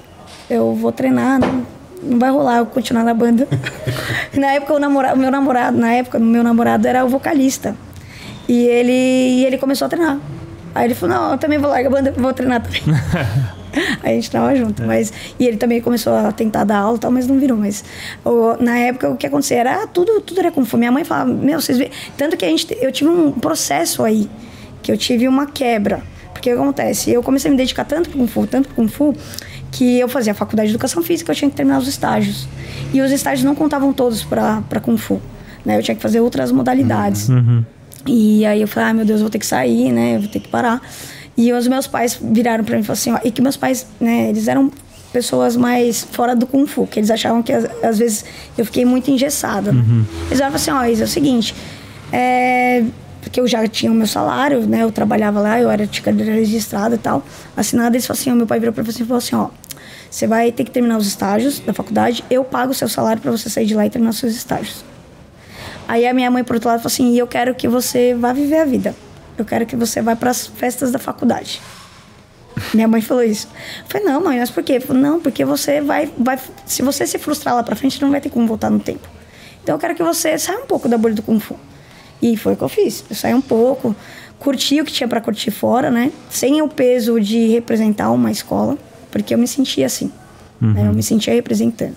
Então, né? Eu não experimentava nenhuma bebida alcoólica porque eu era atleta, eu era uma instrutora de kung fu, eu, não, eu tinha que ter condutas. Então ali na faculdade eu fui numa festa, tomei uma cerveja, experimentei, né? Eu tive essa, essa abertura porque meus pais me deram. E aí eu falei, ah, legal, assim que é a vida fora do, da, do, da disciplina marcial, uhum. é, vamos colocar assim, estipulada de forma é, ética. Civil, é, isso, mundana. exato, exato. e aí, aí eu vou para esse lado, né? Eu vou para esse mundo que é fora da bolha do Kung Fu. Que meus amigos falavam que eu, que eu fazia parte de uma seita. Eles falavam, meu, você faz parte de uma seita. Você é explorada. Você é a graneira. Agora tem campeonato, tem que ficar levando tatame. me zoavam, mas me zoavam até não poder mais. Trabalho de sábado, né? né? E aí o que acontecia? E aí eu voltei. Aí eu tenho essa reconexão de novo. Eu volto a dar aula. Mas esse período que eu saí foi justamente quando o Mestre e o Mestre Paulo se separam. Hum. Ali você não estava, então? Não, o que acontece? Eu dou aula e aí eles falam, ó, oh, a gente vai se separar. Foi nesse tempo. O que, que aconteceu? Eles falam, ó, oh, a gente vai se separar. E eles fazem uma reunião com todos os instrutores. Eu já fui falado isso aqui, eu acho que foi o Mestre uhum. Paulo até que uhum. comentou. Eles fazem uma reunião com todos os instrutores e falam, olha, a gente, a gente vai se separar e vocês têm que escolher com quem vocês querem ficar. Imagina para uma criança um adulto, uma adolescente, que, né, adulta no caso na época, já estava com meus 21 anos, falar, ó, escolhe o pai e a mãe com quem você vai ficar. Não dá para escolher. Então eu virei, eu e minha irmã a gente conversou e ele falou, ó, eu não vou ficar com ninguém, eu vou aproveitar que o papai e a mamãe estão me dando essa lambuja de ficar fora, eu vou aproveitar e vou fazer, vou sair. Vou sair da instrução, continuar tendo Kung Fu. Mas vou sair da instrução e eu não quero ter esse peso. Eu não quero escolher um, não vou escolher um. Mas você continua treinando aonde? Então, o que acontece? Olha só como é o destino. O mestre De Paulo abriu uma, a escola dele aonde? Em Pinheiros, dois quarteirões da nossa casa. Aí quem vai lá ajudar a montar a escola? Eu e meu irmão. A gente vai lá, a gente ajudou ele a montar a escola, primeiro campeonato a gente ajudou ele, mas a gente continua treinando com o Mestre Por quê? Porque a gente o que, que a gente deu como palavra, né? A gente não escolheu e falou assim, olha, a gente fica com quem for ficar. Então, quem for ficar, a gente fica, a gente, vai, a gente meio que lavou as mãos, assim. A gente falou, a gente não vai escolher ninguém. E aí o meu irmão continua dando aula e eu saio. Então ele continua no Mestre Serra, a gente, eu continuo treinando com o Mestre Serra, mas a gente sempre esteve em contato com o de Paulo, a gente tem um carinho enorme por ele. Né? Quando a gente recebeu, quando a gente abriu na escola, a gente foi lá agradecer, a gente deu presente para ele. É, quando eu ganhei, todas as vezes que eu ganhei meus títulos de professora de Cifu, fui lá agradecer ele, mando mensagem para ele Dia dos Pais. Eu tenho uma, a gente tem uma relação muito próxima com o Mestre Paulo, a gente tem um carinho enorme. Eu não vejo o, meu Kung Fu, ele não estaria no nível que está. Eu não teria uma escola do, do jeito que a gente tem se não tivesse o Mestre Paulo na nossa vida. A gente tem a gratidão imensa por ele, assim como a gente tem com o Serra e atualmente também com o Mestre de com o Mestre, com o Mestre Tom Isaac, que também eu comentei com o Márcio. Eu fiquei seis meses também com o Mestre Tom Isaac. Então, é, é, esses três mestres, para mim, para a Isadora, são pessoas que fazem muita diferença na minha vida, né? Seja no passado, no presente uhum. e aí nos futuros que vierem.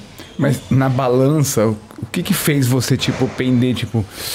Acho que eu vou ficar com o Mestre Serra. Olha, eu vou te falar que, assim... Porque é... você teve que pensar, teve que... Né? É, então, na, a grande verdade forma, é porque quando eu teve a separação, o Mestre Paulo, ele ficou com o formato da Tati Wong, de trabalho né? O formato de trabalho. E eu tinha e visto. Ele ensinava louva-a-Deus, né? Não, mas não, o louva-a-Deus não foi o divisor. Eu, eu fazia louva-a-Deus, primeiramente porque eu queria ter. A gente, eu e meu irmão a gente quis resgatar o que a gente aprendeu lá na infância, né? Uhum. Que a gente parou. E também porque a gente começou a também dar aula, e tinha aula de louva-a-Deus lá, lá na época. Então a gente tinha que dar aula também. Então a gente foi atrás do estilo para ajudar também, para né, ter mais vivência, estudo também da técnica. Mas o que aconteceu foi que a, a, o método Tati Wong de trabalho era uma forma que eu, algumas coisas, lembra que eu falei, não é errado nem certo, mas a gente não. não algumas coisas não batiam com, com as condutas que eu queria uhum. ter como educadora, vamos colocar dessa forma. E aí o mestre Serra estava trazendo uma coisa nova, que era voltar à luta simulada, não era a luta de boxe chinês, era estudar mais a uhum. técnica. E aí aquela coisa, aquele link que eu falei que, puxa, né, eu tava lá fazendo um monte de cati e eu não, não tava, gostava da luta. Como é que eu ia linkar, né? Não conseguia linkar. E ali eu comecei a linkar. E nessa época, a gente, na, no boxe chinês, eu comecei a ter muito contato também com o Mestre Serra, né? Muito mais. A gente já tinha, né? Mas é um contato muito mais, muito mais próximo, porque quem cuidava da, da equipe de boxe chinês era o Mestre Serra. Então a gente, é, então assim, quando a gente era na infância a gente ficava mais com viés com o mestre de Paulo. Depois na adolescência comecei aí depois equilibrou bastante assim, a gente treinava com os dois, né? E, e aí foi isso. Então a gente fica, meu irmão tá lá. Eu eu não não quis voltar. Eu fiquei um tempo fora. Eu fiquei ali quase um ano fora, só treinando, visitando mais de Paulo, tal, uhum. quê. E aí eu aí eu falei, não, eu quero voltar a instruir. E aí eu peço para o Serra Falou, mas vou voltar, meu irmão tá aqui, né?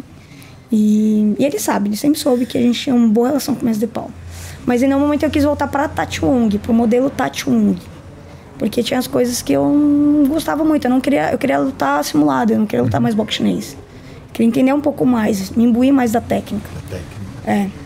Então é isso aí, por isso que a gente fica com o Mestre Serra nesse quesito.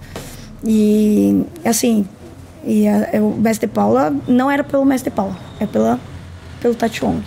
Não, eu, eu, mencionei antes que foi um, um divisor de águas, né? É, uhum. O estabelecimento da Tachong, da Academia Tachong aqui no Brasil, método de ensino, marketing e tudo mais.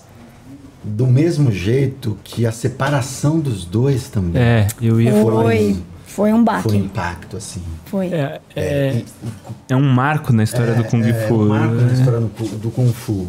E tem uma outra coisa, quando você citou esse campeonato que teve aqui, esse campeonato. Brasil Estados Unidos. Brasil Estados Unidos, tem uma coisa curiosa, né, do Kung Fu aqui em São Paulo.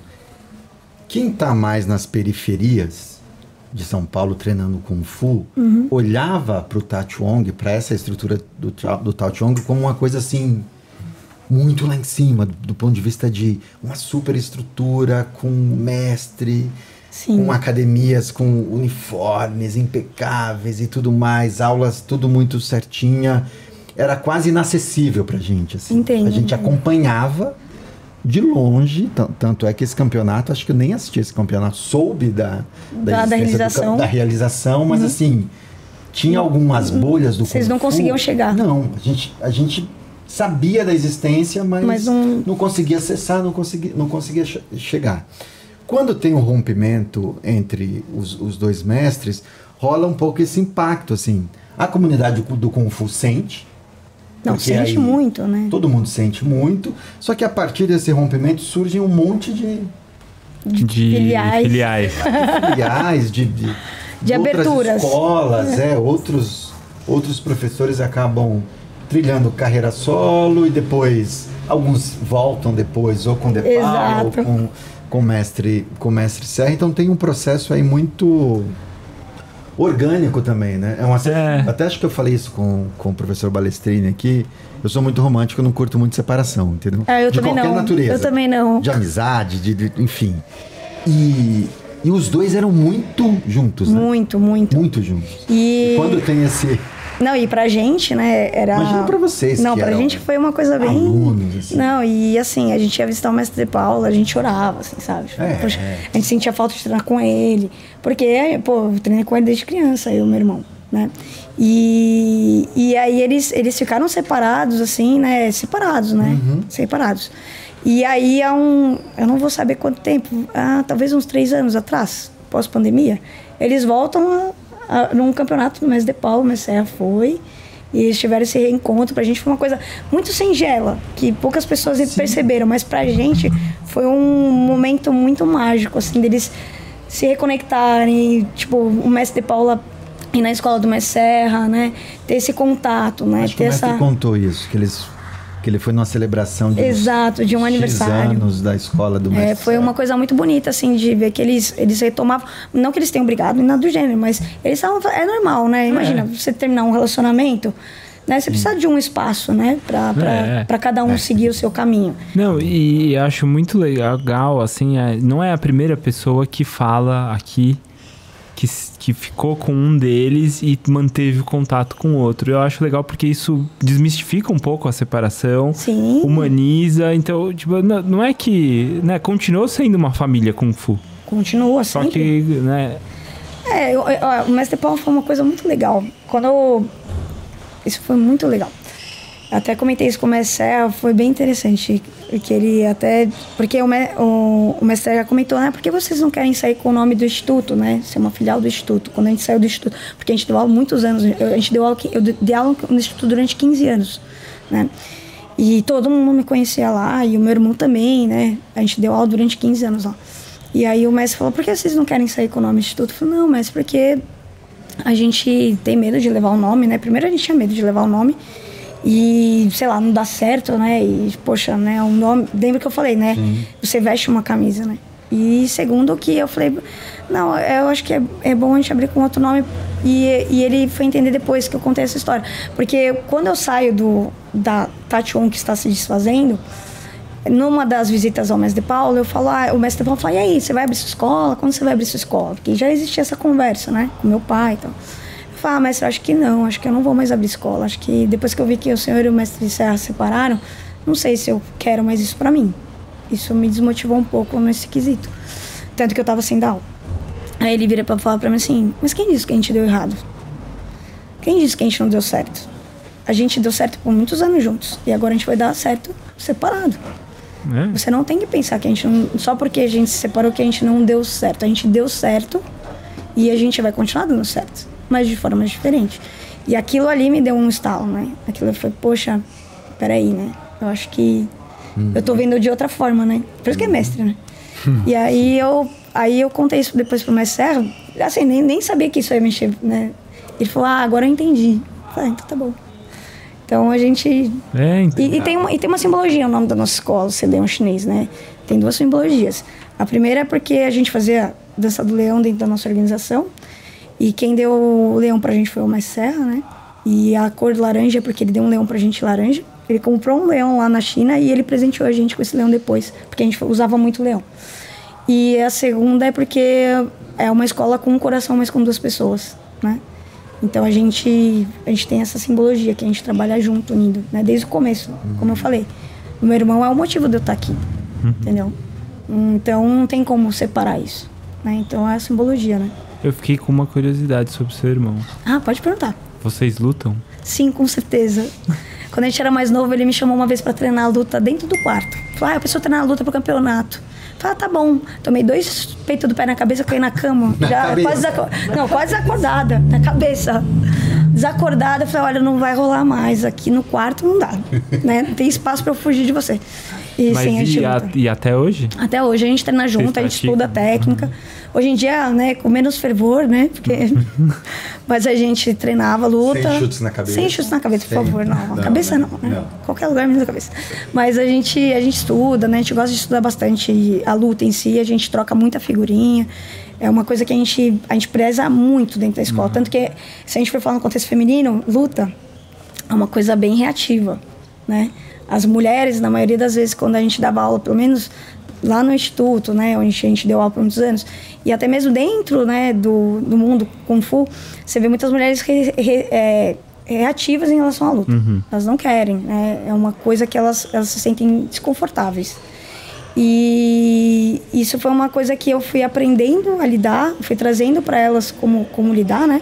E o meu irmão troca muita figurinha comigo disso. Ele fala, Isa, como é que eu posso entrar em contato uhum. com essa aluna, porque eu quero que ela desenvolva mais isso. Ah, então tá bom, aí eu troco uma figurinha com ele. Então a gente, a gente tem essa, essa conversa e, e consegue. Hoje em dia a gente tem umas mulheres que gostam de lutar mesmo, assim. E até é uhum. perigoso. Eu falo, nossa, as minhas ficaram meio. Você acha que. Ao que você atribui essa, digamos, resistência assim? Da mulher? Da mulher para então eu eu Quais são as eu vendo de fora. as hipóteses é, então eu vendo de fora. Eu acho que assim primeiro primeira questão é eu acho que é a cultura que a gente tem social uhum. já começa daí. Então ah, o menino joga bola e jogo de futebol tem jogo de corpo. Hoje em dia tá mudando tá mas tem o jogo de corpo, né? A, é, a menina é delicada, né? uhum. né? O menino tem que aprender a lutar porque ele tem que aprender a defender a família, o que seja. Uhum. Né? O homem ele tem que ter o, o, controle disso, né? Ele tem que ter o, a questão de ser o líder da casa, vamos uhum. colocar assim. Hoje em dia está mudando, mas antigamente era muito, muito instigado isso na sociedade. E no subconsciente das meninas já vinha isso, né? O homem, ele também não gostava de lutar. Muitos homens não gostam de lutar, só que eles não falam porque o homem tem que lutar. Então ele, ele sobrepõe o subconsciente dele. Ele fala: não, beleza, eu vou ter que aceitar isso aqui. A mulher, ela tem a opção de não lutar, porque ela sempre teve a opção de não lutar. Então ela não coloca como. Ela não tenta transmutar essa, esse, essa não vontade, entendeu? Ela, tem, ela fala, ah, eu, eu, ela, ela sempre vai pro, pro lado que. Fala, ah, mas eu não, eu não preciso lutar. Eu nunca precisei lutar. O homem não, tipo, o homem, ó, se você não, se você chorar, né? Você não, você tem que ser firme, você tem que ser garrido. A mulher não, é, a mulher não tem, não, não precisa. A mulher pode expor as suas vontades, vamos colocar dessa forma, né? Uhum. Falar que não quer, que é que né, é mais forte, e tal. E então isso também gera muito na, na aula, né? Então, a, né, lembra, eu, eu fiquei ali acuada e tá tudo bem para mim. Um homem não faria isso, porque tem o ego, tem a questão da honra, do orgulho e tal. E então eu acho que esse quesito é, é uma coisa bem crucial. E a didática que é implementada. Então, por exemplo, eu tenho muitas alunos que falam, ah, eu tenho medo de machucar, porque é uma mãe, né? Ou, uhum. ou é mais delicada. Fala, ah, eu tenho medo de machucar porque, porque ela se sente agredida quando tem a luta. Eu falo, então tá bom, então vamos fazer o seguinte, ó, vou pegar uma, uma menina do seu porte e eu quero que você pelo menos encoste. Então eu começo com exercícios de uhum. encostar, tipo, receber com o mesmo porte físico, para ela entender que, ó, capaz, agora vamos lá. E se for na rua? E se for um, um rapaz mais forte? Porque, e eu falo para elas, né? Eu dou até curso de defesa pessoal também. Eu falo, gente, é, a probabilidade de um homem atacar uma mulher é muito maior, né? A, a mulher é muito mais acessível a usar um kung fu na rua do que usar na, na, do que o homem usar na rua, porque a, a abordagem é, uhum. física é muito maior com a mulher do que com o homem. Uhum. Né? Quantas, quantas vezes você vê um, um, rapaz brigando na rua, vamos dizer assim, é, são poucas, ou sendo abordado de forma bruta física na rua, são poucos. Agora a mulher, se, se você sai com shorts mais curto, você já é agredida verbalmente, né? ou com um olhar, ou com uma intenção. Então, eu falo para elas, falo, olha, se você não entender que você tem que mudar esse conceito e mudar também para entender a sua postura na sua vida, que isso influencia na sua vida. A partir do momento que você consegue mudar a chave de algo que você não se sente confortável, que você não gosta, que é um viés da luta, quando você tiver uma situação que você vai ficar triste, né, vamos supor, uma depressão, ou uma perda de emprego, uhum. ou um término de relacionamento, ou, um, sei lá, uma doença na família, você também vai conseguir reverter esse pensamento, porque isso é uma ferramenta, você usa como ferramenta. Então a luta, ela vai te ensinar a trabalhar a sua parte emocional. ela é muito mais emocional do que física. Muito mais. Porque quando você está na luta, você está em contato com as, os seus medos, os seus anseios, e ninguém vai ver isso, só você vai sentir. E é ali que você, você, tem, você tem a oportunidade de treinar isso três vezes na semana. Enquanto muita gente vai procurar um mindful, um, um coaching, um, sabe, procurar palavras de autoajuda, poxa, você pode treinar ali no, na fonte, que é você, né? Essa transição na luta, você recebeu um golpe, você fala, tô com medo, né? Ou você recebeu ah, não, agora eu vou bater na minha cabeça. Agora, não, minha cabeça. Vou devolver, né? Segura. Exato. Vai, vai, dar vontade de chorar. Eu já chorei várias vezes no que eu recebi, assustei, não sabia assim, o que eu tava sentindo. Hum. E tá tudo bem, porque a gente vai passar isso na vida. Às vezes você vai tomar um susto ali com o carro, bater o carro, você vai chorar, né? Ou às vezes você vai perder um ente querido, você vai chorar e não vai nem saber por que, que você tá chorando. Se é porque você perdeu, ou se é porque ficou um, um ente ali que ficou sozinho. Então, essa relação com o emocional, a gente tem que ensinar a mulher nesse viés. Porque elas acessam muito mais fácil do que só para se defender. Elas não entendem esse Agora, relacionamento. Professora, eu estou entendendo que na, na escola, você e o professor Diego, vocês, Diego, vocês, a luta está introduzida numa aula comum de Kung Fu. Sim. Não tá à parte. Não, toda não é aula. aula de sandar. Não, a gente tem, ó, hoje em dia, hoje, hoje, então, atualmente, você aprende, esse você mês. treina os, os taulus, os catis e tem um momento ali que você vai Sim. treinar a luta. Atualmente a gente só tem dois dias da semana que não tem luta. O resto é todos os dias tem luta. Todos os dias. E vocês dividem por, por fase, por faixa? Não, luta, é todo não? mundo Iniciante, junto, desde, o, desde a, da, do aluno que é o iniciante ali. Por que, que é desde o aluno iniciante? Eu não dou opção para esse aluno achar que ele não pode fazer a luta. Ele Isso é entrou, ele entrou e ele tem que, ele, ele já tá, já tá ali. Sim. Você entrou, você, é, esse é o, vamos colocar assim, esse é o, o cronograma. Se você não gostar, esse é o momento para você sair, tá tudo bem. Você não se identificou, Uhum. beleza. Ok. Mas esse é o cronograma. E como que, como é que é essa luta? Não é que o aluno vai chegar lá e vai, exato. Três socos na cabeça. não é? Exato, não é três socos na cabeça, pelo amor de Deus, né? não. É, exercícios didáticos. Então, aquele aluno que nunca aprende, né, vis- visto eu, aquele aluno que nunca fez sombra, eu vou falar, vai fazer sombra? Não vai, eu vou ensinar ele, vai ter um instrutor ali, ó. Vamos lá, hoje a gente vai fazer um treino de sombra. Gente, você sabe o que é sombra? A gente explana, porque o ocidental ele precisa disso, o oriental não. É. O oriental faz. Exatamente. Uhum. Nós ocidentais a gente precisa de uma explanação, né? Atualmente então essa geração de hoje tem que ter, se não tiver um vídeo no, no YouTube aí, Só fica na explanação. Exa exato, Então, exato, aí é exato. não valeu o treino. Não valeu, não valeu. Vem, aí você explica e vem a pergunta, né? Exato. Então, assim, tem que explanar, gente. Por que, que a gente faz a sombra? Qual é o contexto? O que, que vai te trazer? Ó, tá vendo? Aí, vamos lá, vamos fazer agora um exercício só de movimentação. Ó, tá vendo a abordagem da movimentação? É importante, tá vendo o ceder, o entrar? Isso faz parte da vida. Quando você tiver ali uma conduta de, um, de uma situação que você tenha a discutir algum assunto, é o entrar e o sair. Então isso faz parte da sua vida. Tá vendo como é importante você treinar a luta? Para você. A gente sempre joga o contexto do que a gente ensina para o cotidiano do aluno.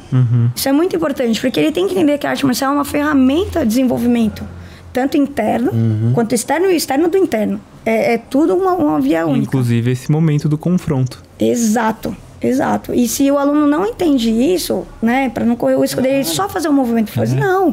Você tá fazendo a técnica a pantera ali, poxa, que legal, você tá fazendo a pantera. E aí, como que a gente vai usar? Ah, então eu vou usar ali no rosto, eu vou entender a anatomia. Olha que legal, eu tô entendendo a anatomia e não, não é do outro, é sua. Onde você usa a pantera? Eu vou usar no olho, que é melhor, na garganta, que é melhor. Legal, onde fica meus olhos? Onde fica minha garganta? A gente tem uma sociedade hoje em dia que ele fica muito no, no fora, né? Ele não se, não se identifica como ser. E aí, quando você fala para o aluno, olha, onde fica seu olho, coloca no, no- Nossa, o aluno fala, nossa, né? Ele descobre que ele tem olho, é um negócio louco, né? Quando a gente fala, flexiona, fecha o dedão, ele descobre que ele tem um dedão. Ele fala, nossa, meu dedão tava para fora. Falo, né? Então você traz aquela, aquela presença no momento atual ali pro.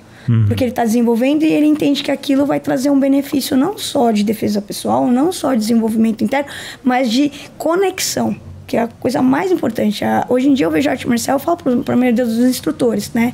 Nossos auxiliares, instrutores. Eu falo, hoje em dia a gente não ensina Kung Fu como defesa pessoal, não é o primeiro princípio. As pessoas que procuram, pelo menos na nossa escola, a maioria não vai lá e fala assim, ó, eu quero aprender Kung Fu porque eu quero aprender a lutar, eu quero aprender a me defender.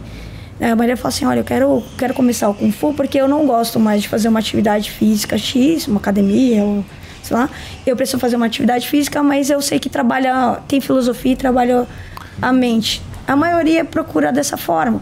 Então, como é que eu vou pegar essa pessoa e trabalhar só físico com ela, só Não, e aí técnica? nessa hora essa pessoa não pensa assim, mas não tem luta, né? Exato. Rola essa pergunta. Rola, rola? rola, e é muito engraçado que eu viro pra ele assim, olha, é o seguinte, a luta, ela faz parte do desenvolvimento da arte marcial, não existe arte marcial sem a luta. Não existe. Por quê? Porque você tem que entender o que você está fazendo, senão você só vai fazer um movimento. E a aplicação da luta, ela é importantíssima para sua parte psicológica. Tem quatro pilares: físico, mental, espiritual e emocional. O emocional, ele é trabalhado na luta um dos aspectos, né? Eu posso trabalhar também num campeonato, em outras situações, no exame. Mas a luta é o que vai te fazer ali no dia a dia ali, ó, desenvolver. Então eles não têm esse receio, vamos dizer assim. Se tem também, eles acabam saindo. Isso é, é muito importante, né? Porque tem alunos que às vezes treinam três anos, quatro anos, nunca fez uma guarda, não sabe nem fazer uma guarda. É, É e bem importante Porque você. tem uma- tem- e tem uma coisa na dimensão da luta que tem a ver com essa questão que a professora falou do emocional, que é quando eu estou frente a frente, sei lá, com o Márcio ou com a professora Isadora, eu não sei o que ela vai fazer e vice-versa. Então tem esse elemento surpresa que quimicamente tem um processo químico que rola ali que é transformador, Assim, que é transformador. Que é a po- conexão. Exatamente.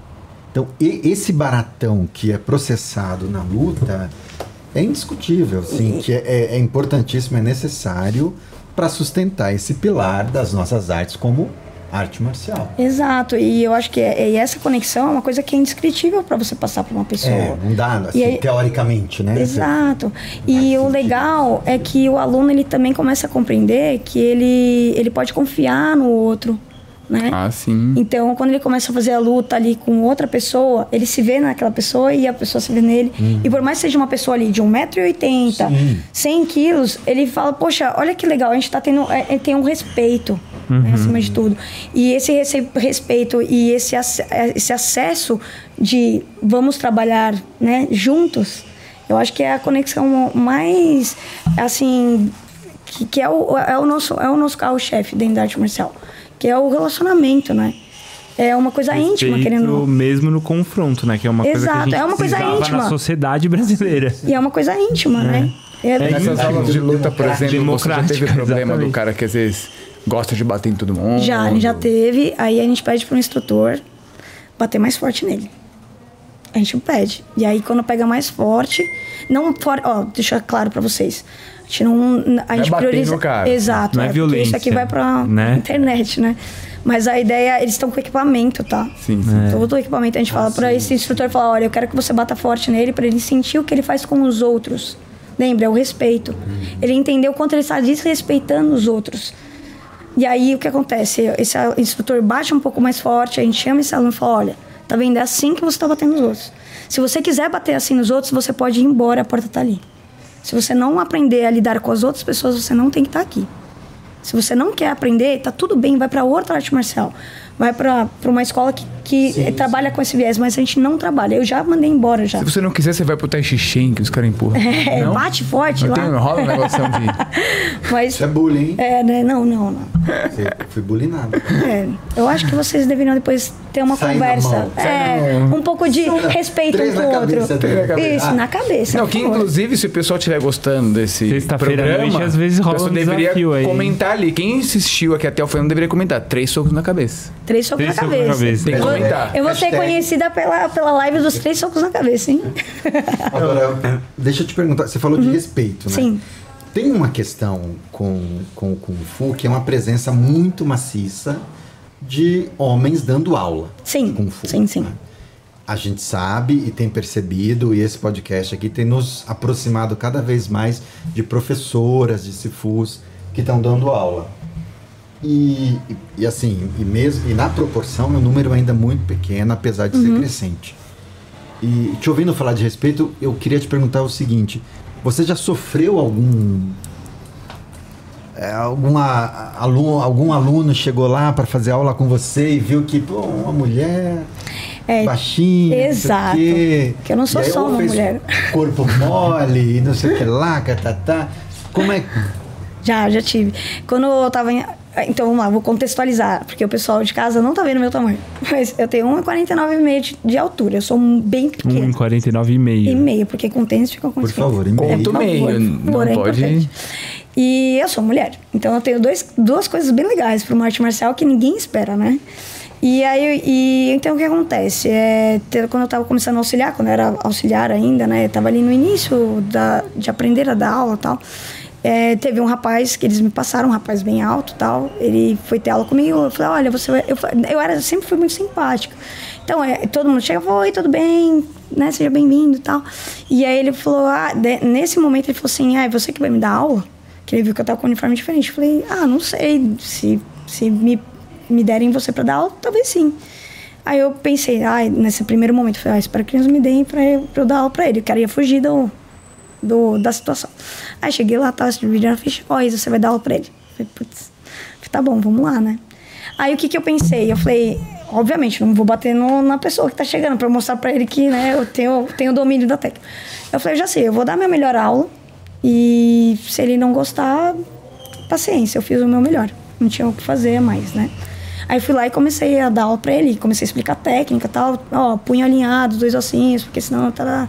Expliquei toda a técnica no final da aula. Ele, nossa, você explica muito bem, nossa, muito obrigado, adorei sua aula. Então, assim, o, o preconceito existiu ali. Quando eu estou com a minha escola, isso é bem interessante. Me- Eu e meu irmão a gente abriu escola e meu irmão fez uma cirurgia de hérnia bem no começo da escola e a gente programou dessa forma, porque ele precisava fazer cirurgia. A gente falou, vamos, vamos fazer bem no começo da escola, porque não vai ter muito aluno. Então dá tempo de você reabilitar para quando tiver mais alunos você tá no tatame.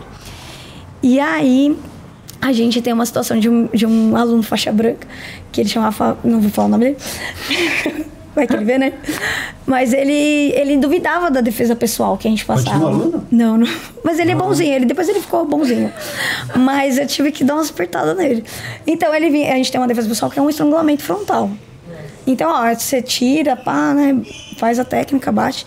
Aí ele. Mas não, mas e se pegar firme? Aí ele foi lá e deu uma estrangulada. Putz, aí eu fiz a técnica forte nele. Aí eu falei, putz, ele vai ter que dar uma apanhadinha. Aí tinha uns, um pessoal que já tava treinando com a gente, que, que tava lá auxiliando, a Adri, que já veio da autoescola, tinha o, o, o Sim Júnior também. Coloquei todos eles pra fazer defesa pessoal com ele. E quando eles vinham, eu falei assim, ó, pode bater. Assim, baixinho, pode bater. Aí batiam nele. Aí ele saiu da aula quase sem o baixo ventre. Brincadeira, mas mais ou menos isso. E aí ele falou, não, acho que funciona. Essa foi outra questão. E uma outra... É, acho que funciona. E eu tive uma situação que, assim, eu acho que eu aprendi com a situação, mas não machuquei o aluno, tá? Deixar claro isso aqui. Eu tive uma situação, meu irmão estava nos Estados Unidos, esse aluno ele meio que desafiou, falou, ah, não, não- ele tinha dificuldade para aprender a técnica e eu estava tentando ajudar, tinha mais dois, três alunos, vou contar rapidamente. E eu falei assim, olha, é, vamos, vamos ajudar o fulano, né? Vamos todo mundo junto aqui e tal. Ele falou, ah, ah, sabe que eu não, não consigo pegar essas dancinhas. Ele meio que tratou de forma pejorativa, ele lutava boxe. Aí eu falei, ó, falei, ó, fulano, assim não, né? Eu, eu levei na brincadeira ali, né? Falei, Não, né? Não é dancinha, vai lá, funcionou. Não, tem que entender que isso aqui é uma coreografia. Ele mandou ainda. É, Repetiu aí, de novo. É. Aí quando ele deu a terceira, eu falei, ó, turma, pega equipamento todo mundo. Aí todo mundo começou a se olhar, eu falei, não, pega equipamento todo mundo completo. Todo mundo sofreu. Completo. Aí eu coloquei meu equipamento completo. Na época eu tinha acabado de romper meu ligamento cruzado, o outro. E eu tava com o joelho bem soltinho. Mas eu falei, meu, vou ter que, vou ter que mostrar É pra ele. raiva. Meu irmão É estava raiva. nos Estados Unidos, né? Então foi bem propício pra ele fazer isso. Uhum. Não à toa, né? Não à toa. E aí, e aí o que acontece? Também não sei se num dia ele tava. Sabe, que às vezes o aluno tem um dia que ele vem meio. Desconta na gente, vamos colocar assim, né? Tem isso às vezes. Mas não dá, a gente tem um certo limite. E aí eu. Ah, mas tem um nome isso. É um Zé Ruela. Zé Ruela, isso, Isso. exato. E aí eu, eu fui lá, eu juntei todo mundo, alinhei, ele era um dos mais novos da aula, e comecei dos mais graduados, lutei com todo mundo. Fui lutando, fui lutando, fui lutando, deixei ele por último. Quando foi por último, eu, aí eu peguei. Peguei, peguei, peguei, peguei, até ele cair no chão, eu, aí eu tirei o capacete assim. Ele falou, não, pera, pera, isso aí é briga de rua. Eu falei, não, isso aqui é luta de guerra. Não tem regra. Quando ela tirou o capacete, todo mundo para! Você achou que ela ia. Não, eu não ia, não ia machucar ele. Ah, mas poderia. não ia, não ia. ser ia. legal. Poderia, mas eu não ia. Eu queria que ele Só aprendesse. perdeu um espelho esse dia. É. E aí eu, eu parei ele falou, ah, mas isso é luta de rua. Eu falei, não, sim, é uma luta de guerra, não tem. Não, não. E quando eu falei pra ele, pega o equipamento, eu falei, eu vou usar meu box. Eu falei, você usa o que você quiser. E aí eu juntei ele assim. Levou pro pessoal. Levei, não. Aí eu, aí eu falei assim, ó, tira equipamento e tal. Ele foi, voltou. Vamos, vamos encerrar a aula. Eu falei, ó, fulano, o que você fez aqui hoje não se faz. É falta de respeito. É a mesma coisa que você, se você lutasse uma arte marcial, que nem o jiu-jitsu do jogo, fala- falasse que a pessoa rola com um homem, né, no chão, ou uma pessoa de capoeira, que a pessoa dança. Você tratou de forma pejorativa a arte marcial, não pode. Isso não, não, não serve. Eu falei, se você tivesse em outra escola, as pessoas poderiam te bater para você aprender. E eu não fiz isso. Eu te respeitei. Eu coloquei para você a técnica hoje para você ver que funciona. Então eu espero que você saia daqui com uma lição, não precisa voltar. Mas, mas saia daqui com uma lição. E ele não voltou. Não, voltou, mas a gente se encontrava nas academias de fitness. E eu dava oi pra ele, dava oi pra mim. Ficou tudo bem, não me processou. mas eu não machuquei ele. Eu tratei ele de Você forma devolveu os três educada. socos na cabeça. É, quase isso, hein? Eu só não dei o 60, acho que terceiro. uns 60. Pela história aqui, eu contei, acho que uns 60. Mas é, é muito louco, né? Porque a gente é educadora e a gente não quer chegar nesse nível, sabe? Eu, não, eu, eu saí muito chateada dessa situação. Eu falei, putz, eu não fui uma boa educadora, sabe? Eu fiquei refletindo. Mas todos os alunos viraram pra mim e falaram assim: não, você você foi, você foi muito pontual. Então, se os alunos falaram, eu acho que também eu tenho que aceitar também o viés, o- a, a visão deles da situação. Mas, assim, eu, hoje em dia, até hoje eu reflito. Eu falo, to- todos os erros que eu coloco pra mim que eu tenho, eu reflito pra melhorar numa próxima situação. Então, não que eu acho que eu fui certa, mas eu fui bem educada. Eu acho que o mais importante é, é isso, é você ter, tentar tirar o melhor do aluno, mesmo quando ele não, não, não te traz o seu melhor, entendeu? Então a gente sempre tem que aprender, tem que sempre trabalhar o Kung Fu em todo momento, né? É a ferramenta de, de transmutação ali a todo momento. Transformar o limão em limonada a todo momento. Muito, bom, muito, Muito bom. legal, é. Caramba, hein? Audiência. É. Que papo. Eu tenho mais um monte de pergunta aqui. Só antes um, um comentário. Te ouvindo sobre essa história toda aí de preconceito. Que eu puxei a questão da mulher, mas te ouvindo tem um- uma dose muito grande de preconceito, né? Sim, sim. E que a gente, enquanto é, professores, sobretudo, você precisa sempre, o tempo inteiro, meio que se Provar. provar, né? Sim. provar e convencer aquele aluno. é, Mas eu queria te perguntar uma coisa pra gente fechar, Uhum, fechar. essa. O que, que você diria hoje para aquela criança ou para aquela, para aquela pré-adolescente que tomou aqueles três socos? Se você encontrasse com ela hoje, frente a frente, o que, que você falaria para ela? Nossa, hein, que pergunta. Uma pergunta para fechar, é a minha pergunta Nossa. Pergunta da cartola. da Nossa. cartola. Ó, aprenda a fazer queda. Não, tô brincando. Foi só pra distrair. Mas é. Eu falaria pra ela. Pra ela Desvia de socos. É, é. Mesmo, mesmo com, com os altos e baixos, né? Que a gente tem na nossa profissão, porque a gente tem, né? Todos nós temos. E mesmo com os altos e baixos, você vai ser muito bem realizada e você vai conseguir conquistar tudo o que você desejou dentro do aspecto tanto pessoal quanto no seu desenvolvimento como profissional. Então, continua aqui, vai dar certo. Confia nos seus destinos. É isso. E aprende a dar queda. E clincha. E clincha. Clincha, clincha, pelo amor de Deus. Tá bom? Que legal. Muito bom, professora, muito bom. Muito bom. Obrigado pela presença. Obrigada, obrigada a vocês. Obrigado pela plateia pela presença aqui também. Aham, Obrigado pela conversa franca. É, exatamente. mu- não é Obrigado. sempre, é muito legal. É bom, é bom assim. Papo reto. É. Né? É. E, é- e eu queria agradecer a oportunidade, né? Acho que é importante a gente ter um canal que traga conteúdo para para nossa pro nosso núcleo, né? Pro nosso nicho que não tem, né? E vocês estão fazendo um trabalho muito bacana, muito profissional, né? A gente está trazendo pessoas aqui para falar as, as histórias delas, contarem a, a tra- tramar, né? Todo esse tem um tem um como se fosse uma teia, né? Toda essa teia que envolve toda a história do kung fu, é, independente se são histórias que a gente conhece ou não conhece, né? Eu acho que é importante a gente ter isso gravado, né? Ah, e as sim. pessoas saberem, né? Porque a gente pode se tornar uma representação, né? Às vezes um aluno que está aí ouvindo que tem uma dificuldade em lutar, às vezes ele tá, tá ouvindo que tá falando. Exatamente. Com certeza. E Não, é um lugar de escuta, né? Alguém vai ouvir sua história e vai falar, puxa, Então eu consigo também. É, e às vezes é uma pessoa muito pequena que toma três socos na cabeça também, vai se identificar. Então eu agradeço muito vocês estar dando essa oportunidade e agradeço também todos os mestres que fizeram parte da minha vida, porque eu tenho que também agradecer eles. Se eu tô aqui hoje é por conta deles, né? Agradecer a todas as nossa, o nosso, nossas histórias, né? Os mestres aí que fazem, o, fazem nós sermos uma ferramenta para outras pessoas e isso a gente vai passando à frente, né? É levar o, o legado para frente aí e trazer mais Kung Fu para nossa sociedade e transformar mais pessoas aí em, em desenvolvimentos pessoais para discernir, né, para outras pessoas também. Espalhar. Obrigada, viu? Muito bom, Muito muito, bom. A obrigado. gente que agradece a sua presença aqui. É. Obrigada. Recadinhos finais aí? Dois. É, ah, bom, se você não curtiu até agora, faça isso agora.